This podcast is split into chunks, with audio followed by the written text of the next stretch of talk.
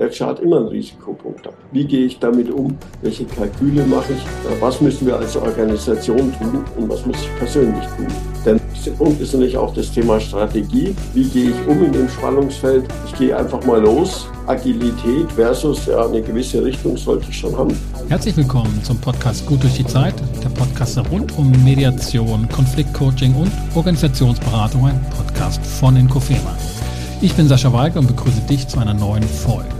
Heute geht es um Organisationsentwicklung oder Unternehmensentwicklung, eigentlich vielleicht auch nur um Unternehmerentwicklung. Denn egal in welchem Kontext wir arbeiten, ob Coaches, Berater, Mediatoren, wir sind auch Unternehmer und gleichzeitig beraten wir Unternehmer und wir sollten uns darüber irgendwie bewusst werden, was das eigentlich ist, das Unternehmertum. Und ich habe mir dafür, glaube ich, den passenden Gesprächspartner rausgesucht, der nämlich ein Buch geschrieben hat, das er mit dem Titel versehen hat, Unternehmer sind verrückt. Und Verrückte, das sind genau die Leute, mit denen ich reden will. Herzlich willkommen, Wolfgang Zimmermann.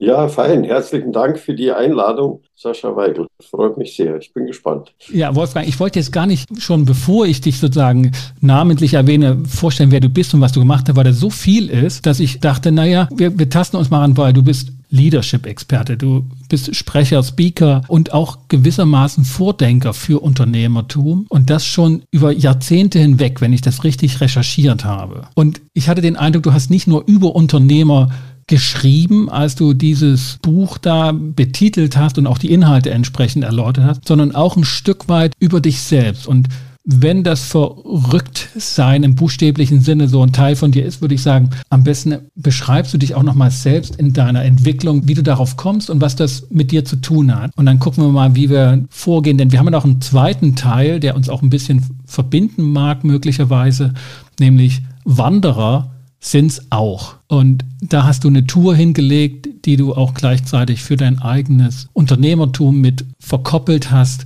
Das ist eine ganz interessante Sache. Da gucken wir uns das an. Wolfgang, wer bist denn du als Unternehmer? Ja, Sascha, gestatte, dass ich einen kleinen Bogen mache. Ich fange mal mit den Bergen an. Ich bin aufgewachsen auf fast 900 Meter in Berchtesgaden. Das ist selbst für diese Verhältnisse etwas hoch. Und nach den üblichen Stationen, Abitur, Eliteeinheit bin ich erstmal weg äh, zum Studium und so weiter. Und in meiner ersten Phase, ich habe sehr rasch Karriere gemacht in mittleren bis größeren Firmen. Irgendwann mit 35, 36 dachte ich mir, will ich jetzt Vorstand vom DAX-Konzern werden oder was anders? Und dann habe ich gemerkt, ja, ich komme eigentlich aus einem Familienunternehmen, was 1660 gegründet ist. Und da hat in der Vorgeneration die Erbfolge nicht geklappt. Es ist dann nur ein kleiner Teil übergeblieben. Und dann habe ich mich mit meiner Selbstständigkeit beschäftigt, mit vielen Qualifikationen und so weiter. Und das war mein erstes Buchprojekt, weil ich schon immer gemerkt habe, die klassische Betriebswirtschaft ist die eine Seite mit ihrer Logik. Aber Unternehmer funktionieren anders. Und dann habe ich Interviews geführt mit Unternehmern, mit Wissenschaftlern und daraus ist das Buch entstanden. Und seitdem bin ich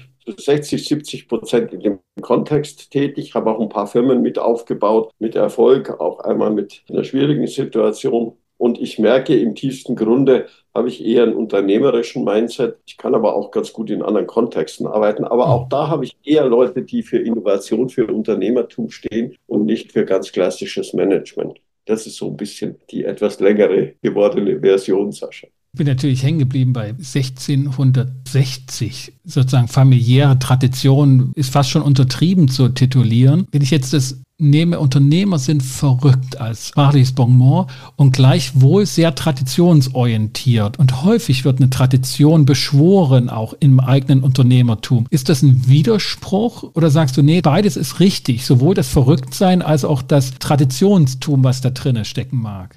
Gestatte, der Titel war natürlich nicht ganz unumstritten, auch in dem renommierten mhm. Wissenschaftsverlag. Ich spiele natürlich etwas. Mhm. Unternehmer sind für mich und Unternehmerinnen sind für mich welche, die wirklich Grenzen verrücken. Mhm. Wenn du schaust, ein Großteil der Innovationen, auch in der heutigen Zeit, kommt von unternehmerischen Mindsets, egal ob Frauen oder Männer. Und daher, sie verrücken Grenzen, sie trauen sich auf Neuland vor und so weiter. Und daher kommt es. Der erste Punkt. Sie haben aber auch ein Mindset, was völlig anders ist. Sie gehen ganz anders mit Widersprüchen um. Ihr Lernen ist ganz anders. Mhm. Und gleichzeitig, und wenigstens bei uns in Deutschland oder in Mitteleuropa, sind sie oft welche, die ihre Kraft auch aus der Tradition ziehen, wenn die Unternehmung in der zweiten, dritten Generation da ist.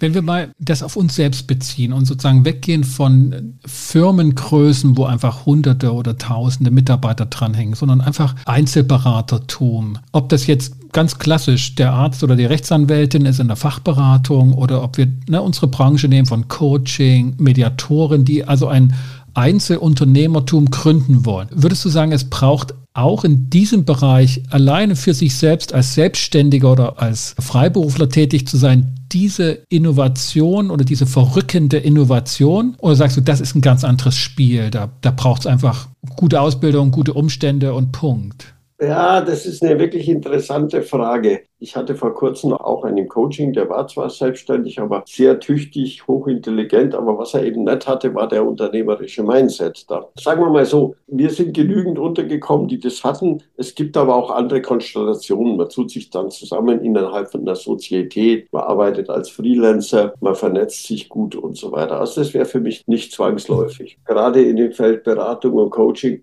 ist vielleicht ein zu großes Mindset in Richtung Unternehmertum auch manchmal ein bisschen hinderlich, sage ich jetzt mal. Weil man natürlich dann oft mhm. rausragt innerhalb der Sozietät und das bringt wieder neue Probleme mit sich dann. Ah, das ist der Punkt, wo du sagst, die sprengen Grenzen oder die lassen sich auch nicht begrenzen. Ja, das spielt natürlich auch eine Rolle. Also typische Unternehmer haben erstens mal, oder Unternehmerinnen haben erstens mal ein hohes Autonomiemodell. Sie haben ihren sehr eigensinnigen, im positiven Sinne Kopf. Sie haben eine ganz spezifische Art, das hat Professor Dirk Becker ganz gut beschrieben, der Weltwahrnehmung. Ich hatte ihn interviewt. Unternehmerische Köpfe schauen eigentlich laufend, was fehlt. Sie schauen nicht die Welt an und sagen, es ist eigentlich alles da, sondern sagen, was fehlt. Sie schauen laufend auf Lücken. Mit welcher Technologie, mit welchen Ideen könnte ich das schließen? Mit welcher Marketing und mit welchen Leuten? Sie schauen laufend auf Lücken, ein etwas ungewöhnliches Vorgehen, weil meistens, zumindest bis vor kurzem, haben wir ja den Eindruck, es ist eigentlich alles da. Ja, diese Defizitorientierung, die da drin steckt, die muss man jetzt nicht pathologisieren, ja.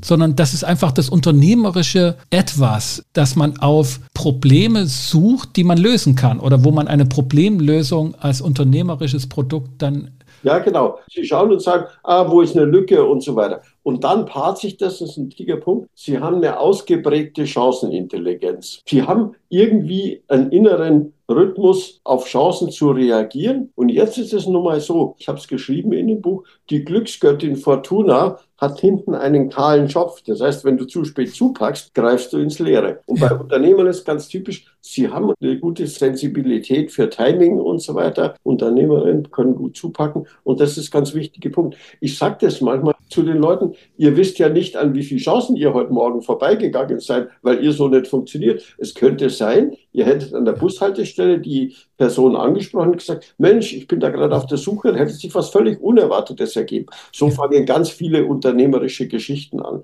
durch den sogenannten Zufall. Der Punkt ist, du musst ihn erkennen. Das mit Fortuna kannte ich noch nicht, das finde ich interessant. Ich kannte das nur von Kairos, ne? diese Qualitätsgott der Zeit, der auch nur diese kleinen drei Haare hat, aber den Schopf muss man packen, wenn man ihn sieht. Und das ist ganz schwer, weil die wohl auch sehr ölig sind. Du sagtest so in dem Moment gerade eben, die haben dann gewissen Eigensinn, sind sehr eigensinnig. Da schießt mir natürlich sofort der Begriff Autonomie mit rein und Eigengesetzlichkeit. Das, was wir ja in unserer Beratungsbranche heute sehr häufig als Kern Ziel ansteuern, dass Leute eigenverantwortlich agieren können, nach auch ihren eigenen Gesetzen, solange sie nicht andere verletzen natürlich auch. Ist das diese Form von Eigensinnigkeit, die wir im Coaching, in Supervision ansteuern von ich will aus meiner eigenen Kraft heraus agieren, weil da klingt das meistens doch eher weniger verrückend, sondern mehr gerade stehend.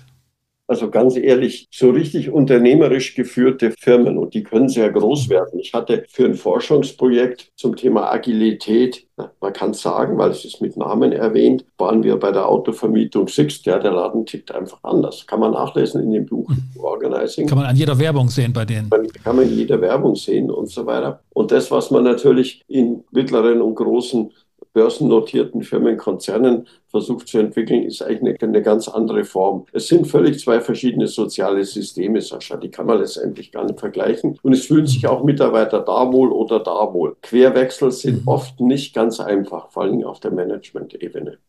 Lass uns doch mal auf sozusagen auf unsere Branche gucken, auf Coaches oder Mediatoren, die möglicherweise jetzt zuhören. Also die auch ein Produkt haben, bei dem sie eine Problemlösung anbieten, angesichts einer Situation, wo sie sagen, die Probleme sind da. Menschen haben Probleme zu lösen, Konflikte sind überall, also eigentlich müssten Mediationen überall wie warme Semmeln weggehen. Was brauchen diejenigen in ihrer Tätigkeit oder mit ihrem Produkt an unternehmerischem Aspekt, der möglicherweise bei Coaching-Ausbildung und Mediatorenausbildung einfach zu kurz kommt. Was nicht ungewöhnlich wäre, auch Juristen und Ärzte kriegen kein Unternehmertum gelehrt. Kann man das überhaupt lernen? Ja, sehr guter Punkt. Ich war eine Weile in der Schweiz für einen Bildungsträger, teilweise auch an der Fachhochschule, zur Ausbildung von Beraterinnen und Beratern beschäftigt. Das ist schon ein bisschen her. Ich kenne die Szene relativ gut. Und lange Zeit war einer meiner Punkte, dass ich mir gedacht habe, da kommen Leute hervorragend qualifiziert an den Markt und viele schaffen es eben nicht, weil, und jetzt kommt der entscheidende Punkt,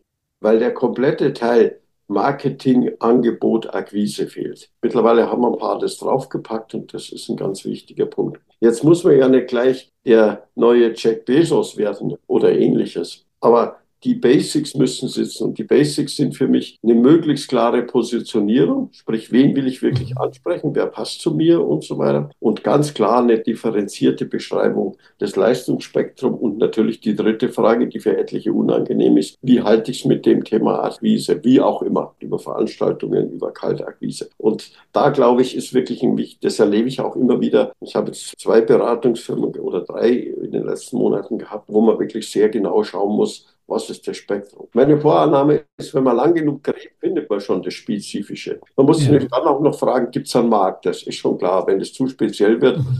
okay, dann gibt es auch keinen Markt. Und da, mhm. glaube ich, ist ein Punkt, der ganz wichtig in unserem Feld und gleichwohl, wenn ich mir das so anhöre, klingt das sehr handwerklich. Also es ist etwas, was man machen kann, wo man vielleicht Beratung benötigt, aber das ist irgendwie sehr handwerklich und klingt gar nicht so, ich brauche was Verrückendes, ich brauche eine Mentalität oder du hattest vor uns Mindset gesagt. Ist das etwas, was zu kurz kommt oder was eigentlich eher so Beratersprech ist und was, was es eigentlich nicht so braucht? Ja, da müssen wir, glaube ich, ein bisschen unterscheiden. Also ich glaube, um in unserer Branche Coaching, Mediation. Einen guten Job zu machen, muss man nicht unbedingt den high sophisticated unternehmerischen Mindset haben. Das Handwerkszeug gut beherrscht, einen guten Job und so weiter. Da würde ich eine gewisse Differenzierung mit einbeziehen. Es gibt dann natürlich immer wieder unternehmerische Karrieren, aber das wächst dann häufig über das hinweg da, weil dann wollen die Leute auf Dauer nicht so gern beraten, sondern sie wollen einen riesigen Laden aufbauen. Und das ist dann ein anderes Feld. Du hast das ja über lange Zeit sowohl mitgestaltet als auch mit beobachtet, sozusagen die Entwicklung von Coaching als Markt, als Produkt. Mediation vielleicht weniger, da weiß ich nicht so genau, ob du in dem Bereich sozusagen da, als dieses Produkt so aufgekommen ist, das mit beobachtet hast, aber Organisationsentwicklung auch im, im Beraterischen. Was hat sich so geändert? Also was müssen heute Coaches oder ausgebildete Mediatoren mitbringen, um an diesem Markt, der sehr, sehr vielgestaltig ist, zu bestehen im Vergleich zu den 90ern oder Nullerjahren? Ist das anders oder der Markt hat sich ganz klar differenziert, muss man klar sagen. Und die meisten beherrschen ihre Basics. Es ist mittlerweile selbstverständlich, dass da ein differenzierter Webauftritt ist, dass man entsprechende Auftritte hat und flankieren bestimmte Punkte. Der Markt hat sich deutlich differenziert, ist natürlich auch gewachsen. Wiederum, es gibt wesentlich mehr Anbieter. Wenn man haut schaut, und da zitiere ich jetzt kann nochmal in erster Linie LinkedIn, wo sich gerade viel Tummel präsentiert. Der Markt ist wesentlich differenzierter geworden. Vermutlich würde ein Marketingprofessor sagen, es handelt sich auch um einen gereiften Markt, wobei die Branche natürlich innovativ ist und immer wieder ein paar neue Sachen entstehen. Momentan gibt es zum Beispiel die Lifestyle-Coaches und whatever da. Auch das Thema Führungskräfte, Coachings, mit dem ich viel zu tun habe, hat sich natürlich auch differenziert. Die Settings sind unterschiedlich. Man macht verschiedene Sachen, die vor 20 Jahren noch völlig exotenhaft gewesen wären. Mhm. Wenn du sagst oder zitierst gereifter Markt, meinst du schon auch, das ist schon gesättigter Markt oder denkst du, das wird alles noch mehr Nischen auch mit sich bringen, weil die Welt so Unübersichtlichkeit neigt und immer mehr wird? Ja, das ist eine gute Frage. Um das seriös zu sagen, müsste man jetzt ein bisschen Statistik und Empirie machen. Also wir sind unter uns, wir können ein bisschen. Ich habe heute zwei längere Telefonate gehabt mit ganz unterschiedlichen Settings. Was ich schon wahrnehme, dass in bestimmten Segmenten aufgrund der sich überlappenden Krisen, Stichwort Polykrisen, aufgrund äh, der Nachfolgen von Corona, aufgrund der vorhandenen Ängste, mal mehr, mal weniger eingestanden, teilweise wirklich existenzielle Themen mehr im Mittelpunkt stehen. Mhm. Die üblichen Sachen, ja, ich muss meine Rolle ausfüllen, das haben viele bereits drauf. Es gibt auch sehr gute interne Coaches, Senioren.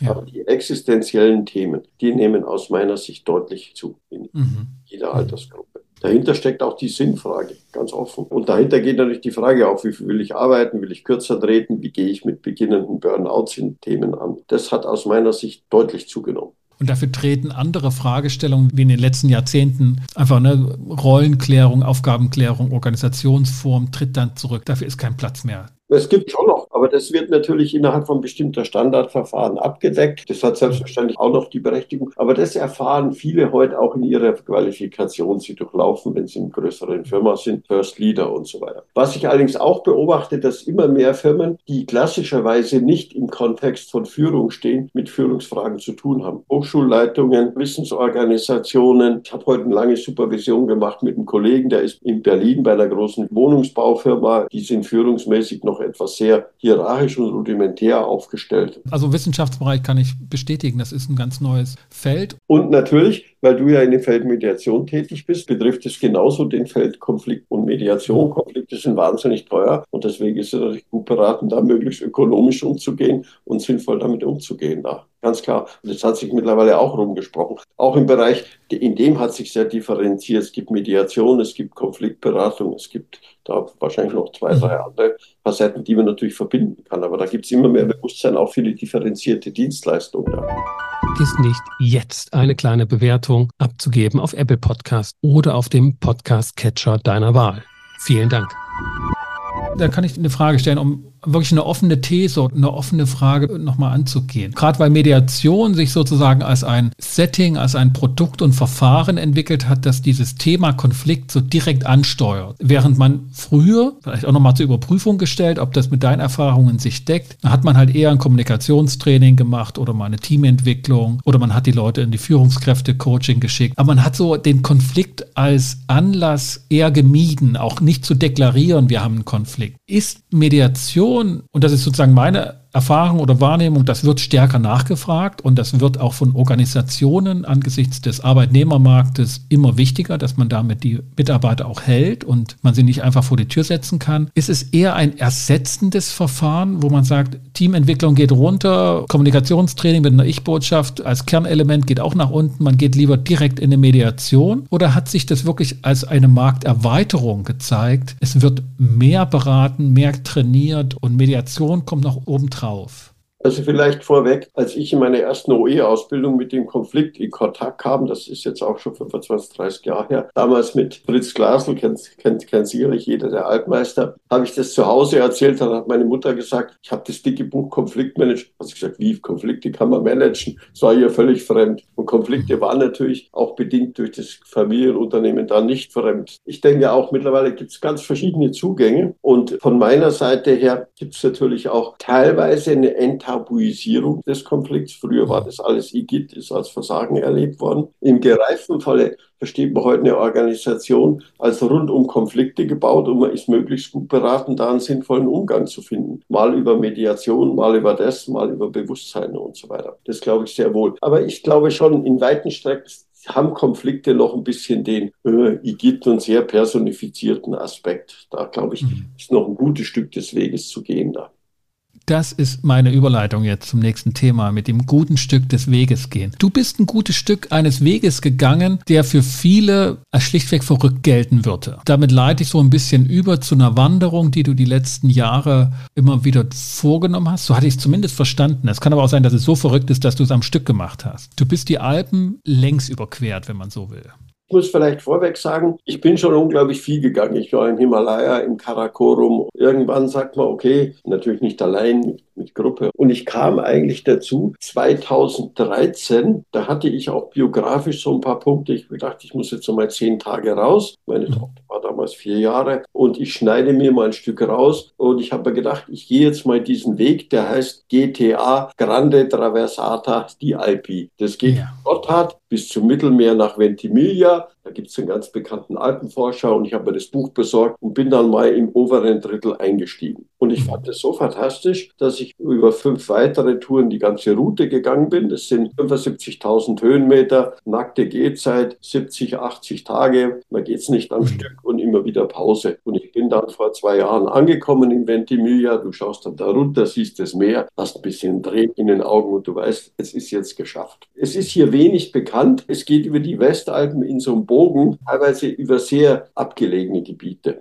Ja, also ich habe von dem Weg gehört. Ich bin keine Etappe oder kein Meter dieses Weges bewusst gegangen. Aber 2013 ist gerade auch so ein, ja, bin ich sozusagen von Leipzig nach Paris gelaufen, hatte auch ein paar Wochen Zeit. Da hatte ich noch auch Zeit als Unternehmer gehabt. Da war wirklich die Sommerzeit auch eine Sommerzeit und das hat sich seitdem auch geändert. Fangen wir vom Ende an, weil ich finde, das ist ein besonderer Moment auch des Ankommens. Wenn man so eine lange Strecke dann geschafft hat und man steht dann davor und es geht keinen Meter weiter. Also man wird noch weiter gehen, Schritte, aber dieser Weg ist zu Ende. Was ist dir in dem Moment und in diesen letzten Metern auch klar geworden über diesen Weg, den du ja dann auch wahrscheinlich währenddessen schon auch überlegt hast, das ist auch ein interessantes Produkt. Das ist auch eine interessante Erfahrung für unternehmerische Reisen. Ja, es sind jetzt zwei Punkte. Also vielleicht ganz kurz, du stehst da und schaust auf Ventimiglia runter. Ich habe mich natürlich vorbereitet. Ich habe da ganz nette Freunde kennengelernt und habe gesagt, die letzte Etappe gehe ich alleine. Und du stehst dann da, atmest durch und du weißt, dass wirklich jetzt eine Sache zu Ende ist, auf die man innerlich stolz ist, die gut ist und du weißt, jetzt habe ich ungefähr noch 20 Minuten. Das ist einfach zu Ende. Das ist sehr bewegend. Insgesamt war es natürlich so, Sascha, mal ganz ehrlich, gibt verschiedene Arten, die Reise zu machen. Ich habe mir immer Etappen, Abschnitte vorgenommen. Man kommt manchmal nicht so gut hin. Aber ansonsten habe ich, um diesen Begriff zu nehmen, da sehr agil gehandelt. Ich habe nie ganz exakt durchgeplant. Ich wusste natürlich, ich will am Abend da ankommen. Aber du hast drei Punkte, die dich beschäftigen. Die Landschaft gibt manchmal ein paar andere Antworten. Das Wetter kommt dazu und man selber. Das sind die drei Punkte, mit denen man sich laufend beschäftigt, weil in weiten Strecken bin ich allein gegangen. Da kann ich ganz gut nicht, weil ich ein Einsiedler bin, ganz im Gegenteil, sondern weil, selbst wenn ich mit Freunden ging, geht jeder seinen Rhythmus da. Jeder braucht seinen Weg, ja. Jeder seine Geschwindigkeit. Es war nicht verrückt, aber es gibt viele Parallelen. Ich habe wirklich geschaut, ich gehe los, ich habe circa eine Idee, aber ich plane das nicht generalstabsmäßig. Gibt so eine nette Episode. Ein damaliger Freund von mir, der hat das auch gemacht. Der war etwas hinter mir. Ich habe damals schon gemerkt, so eng ist unsere Freundschaft nicht. Ich war dann bei ihm drei Monate bevor die Tour begann. Und da hat er mir genau gezeigt, wie eine Stecknadel, wie er geht. Ich habe gedacht, irgendwie, das ist mir zu fremd. Und so würde ich das nicht machen. Und zwei Jahre später habe ich dann zu ihm gesagt, du plan doch ein klein bisschen anders. Dann bist du bei so einem ganz bekannten Wirt in Sabuco. Nee, das hat er so geplant. Da wusste ich, wir werden es jetzt nicht mehr ganz so oft sehen. Das war mir zu fremd.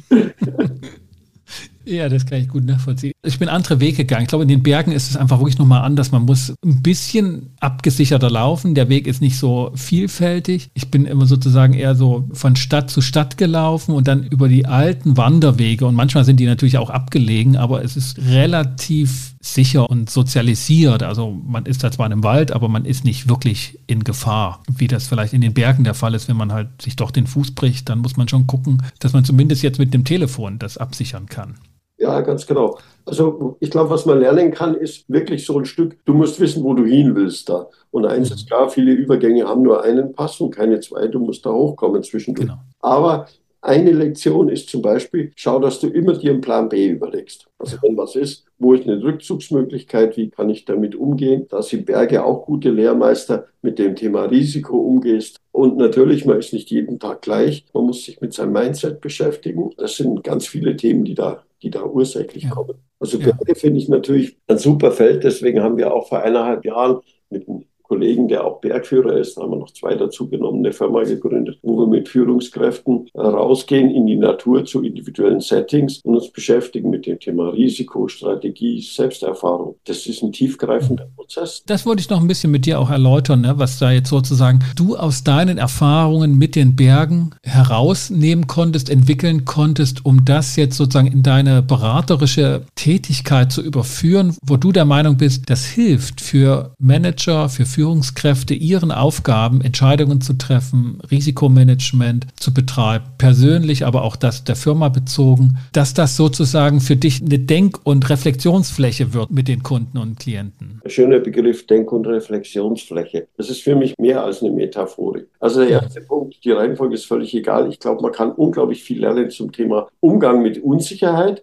Das ist ja heute ein prägender Punkt im Bereich Führung. Wie gehe ich um mit Unsicherheit als Organisation, genauso aber auch als Mensch? Man schlage die Zeitung auf, müssen wir jetzt nicht machen, weiß jeder, der hier zuhört, was das heißt. Und das kann man natürlich in den Bergen sehr gut sehen. Vielleicht nicht unbedingt, wenn man den nächsten Buckel hochgeht, den man schon x-mal gegangen ist. Aber ja. wenn das Gelände etwas stärker wird, Gletscher zum Beispiel ist ein hervorragender Punkt. Wir haben ein Produkt Risiko meets Gletscher. Gletscher hat immer einen Risikopunkt. Wie gehe ich damit um? Welche Kalküle mache ich? Äh, was müssen wir als Organisation tun und was muss ich persönlich tun? Der ja. nächste Punkt ist natürlich auch das Thema Strategie. Wie gehe ich um in dem Spannungsfeld? Ich gehe einfach mal los Agilität versus ja, eine gewisse Richtung sollte ich schon haben. Gestatte noch den dritten Punkt. Ich habe hier hervorragende Coachingräume und ich versuche, wo auch immer, wenn die Termine länger sind, mit den Menschen rauszugehen. Frische Luft bringt neue Gedanken, bringt Abstand, bringt Perspektivwechsel. Alle drei Sachen miteinander führen mich dazu, dass ich glaube, dass Berge wirklich sehr gute Lehrmeister sein können. Das kann man dann nochmal vertiefen. Das berührt aber dann natürlich teilweise auch ein bisschen philosophische Dimension. Mhm. Jedes Mal, wenn wir das machen, ist es wirklich tiefgreifend. Die Menschen sind unglaublich berührt, egal ob das jetzt ein paar Stunden ist oder auch zwei Tage da oder drei Tage. Als ich das so gelesen und mir so Gedanken gemacht hatte, auch schoss mir sofort der Punkt rein, es gibt keine Routine da drin. Man kann oft in die Berge gehen, aber ich weiß nicht, du, du bist das öfters, du kannst das vielleicht für dich nochmal ganz anders feststellen. Also ich bin schnell dabei, Routinen zu entwickeln und freue mich, wenn ich routiniert den Rucksack oder was ich auch im Gepäck habe, packen kann. Aber in den Alpen, also in den wirklichen Bergen, ich komme aus dem Erzgebirge, da geht es also mehr um dunkle Täler als um hohe Berge, kommt ganz schnell der Eindruck auf, okay, das ist keine Routine. Ich gehe jetzt einfach wirklich einen Berg neu hoch. Und das erinnert mich schon stark an meine unternehmerische Tätigkeit. Es ist immer wieder neu, auch wenn ich geneigt bin, schnell in Routine zu verfallen und dann Dinge übersehe, die einfach anders sind als gestern. Wie geht es dir so? Ich sag's mal pointiert, da wo Routinen Sinn machen, macht Sinn. Ich versuche im Rucksack die Sachen immer am gleichen Punkt zu haben, damit, wenn ich schnell zugreifen muss, genau. auch die Karte finde. Und ich habe ab und zu mit Leuten am Berg zu tun gehabt oder sie beobachtet, die suchen laufend etwas. Das ist kontraproduktiv. Und natürlich macht es auch Sinn, dass man sein Schritttempo geht. So, das ist die eine Seite. Aber es passieren so viele Sachen unterwegs, wo du die Tour ändern musst, wo du umdrehen musst, wo du umplanen musst, wo du auch mit wachem Geist schauen musst, wo geht's jetzt weiter. Das lässt sich nicht mit dem Begriff Routine abdecken. Ganz im Gegenteil. Ich verrate dir, am meisten habe ich mich verlaufen, wenn ich im Gespräch vertieft war und habe routinisiert mit meinem Freund geredet oder mit meiner Begleiterin. Dann ist man plötzlich woanders rausgekommen. Allein achtest du da viel mehr drauf und sagst, viel mehr im Hier und Jetzt und schau da. Genau der Punkt. Und insofern ist jeder Tag einerseits anders. Aber wie gesagt, im Rucksack sollte man die Sachen möglichst immer am gleichen Platz verstauen. Aber ich finde das Bild natürlich schön, dass das Soziale uns manchmal vom Weg abbringen kann. Ne? Was ja ein interessanter Punkt ist, sozusagen dann neu zu überlegen, bin ich jetzt vielleicht auf dem richtigen Weg? Und ist der ursprüngliche eher jetzt eine zwanghafte Idee? Also wir kommen nicht umhin, Entscheidungen zu treffen in solchen Situationen, immer wieder aufs Neue. Danke, das ist ja organisationstheoretisch ein wichtiger Punkt. Entscheidung ist das, wo sich eine Organisation langhangelt. Vorher ist es Kontingent, da treffen wir eine Entscheidung, da verengt sich das. Und letztendlich musst du am Berg, du triffst natürlich Mikroentscheidungen, nehme ich die Abkürzung oder nicht, aber du musst ganz häufige Entscheidungen treffen, auch unter Unsicherheit. Ich erinnere mich noch, ich kam hoch auf den Grat, aus der Po-Ebene zieht der Nebel hoch. Mittag ist die Suppe zu, es ist kein Mensch da die Markierungen sind da sehr mittelprächtig und du siehst nichts mehr. Du weißt nur, stehen bleiben kannst du nicht. Du kannst zurückgehen, macht man nicht so gern. Du kannst vorwärts gehen oder links gehen. Du musst einfach schlichtweg eine Entscheidung treffen. Und dann wird dir bewusst, ich bin nicht ganz sicher. Da musst du immer wieder trecken, kann das sein? Und in dem Fall musste ich nach einer Stunde feststellen, sorry, es war verkehrt, ich musste wieder zurück. Und das ist bei Tour, die eh schon acht Stunden dauert. Ätzend. Ja, ätzend. Ja, das ist. genau. Und das fängt schon oft in der Früh an. Gehen wir los, gehen wir nicht los. Ja klar, ich will los, ich habe das geplant. Besonders heikel ist es noch im Winter, wenn Lawinengefahr dazukommt. Da bist du laufend mit dem Punkt Entscheidung konfrontiert. Mit einem Kollegen sind wir nach Berchtesgaden, den du ja auch kennst, mehrmals, ich glaube dreimal an den Watzmann gefahren und haben da übernachtet, weil wir die Tour machen wollten und es war immer das Wetter schlecht. Beim dritten Mal dann hat es geklappt und dann sind wir darüber. Und am Ende waren wir uns nicht sicher, ob sozusagen das, weil das so anstrengend war, ob vielleicht das vormalig ganz gut war, nicht zu gehen, weil es einfach wirklich eine Mördertour war für uns, da die Gratwanderung. Ja klar, da merkst du zum Beispiel auch, wenn die Gruppendynamik zu groß wird, nein, wir wollen das unbedingt machen. Das ist auch ein brandgefährlicher Punkt dieser ja, Stimmt, ja. Also insofern hast du so viele Aspekte in dem drin, in dem, wie man sich da vorwärts bewegt. Ja.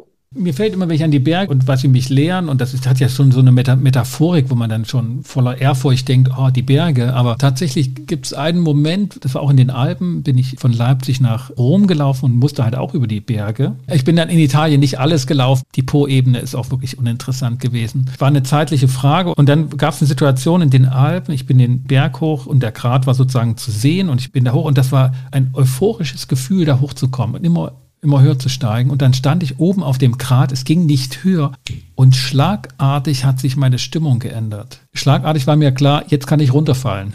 So. Und ich hatte gar keine Lust. Also mir war, mir ist auch seitdem nicht mehr klar, wie man hoch hinaus will. Mir war klar, ich wollte jetzt vorankommen. Ich wollte halt, ne, der Berg stand halt im Weg, ich muss da durch. Aber dieser Umschwung im eigenen Gefühl von, ich steige auf und das ist glücksbringend und toll und das geht immer schneller und dann oben bumm, da war pure Einsamkeit und Isolation.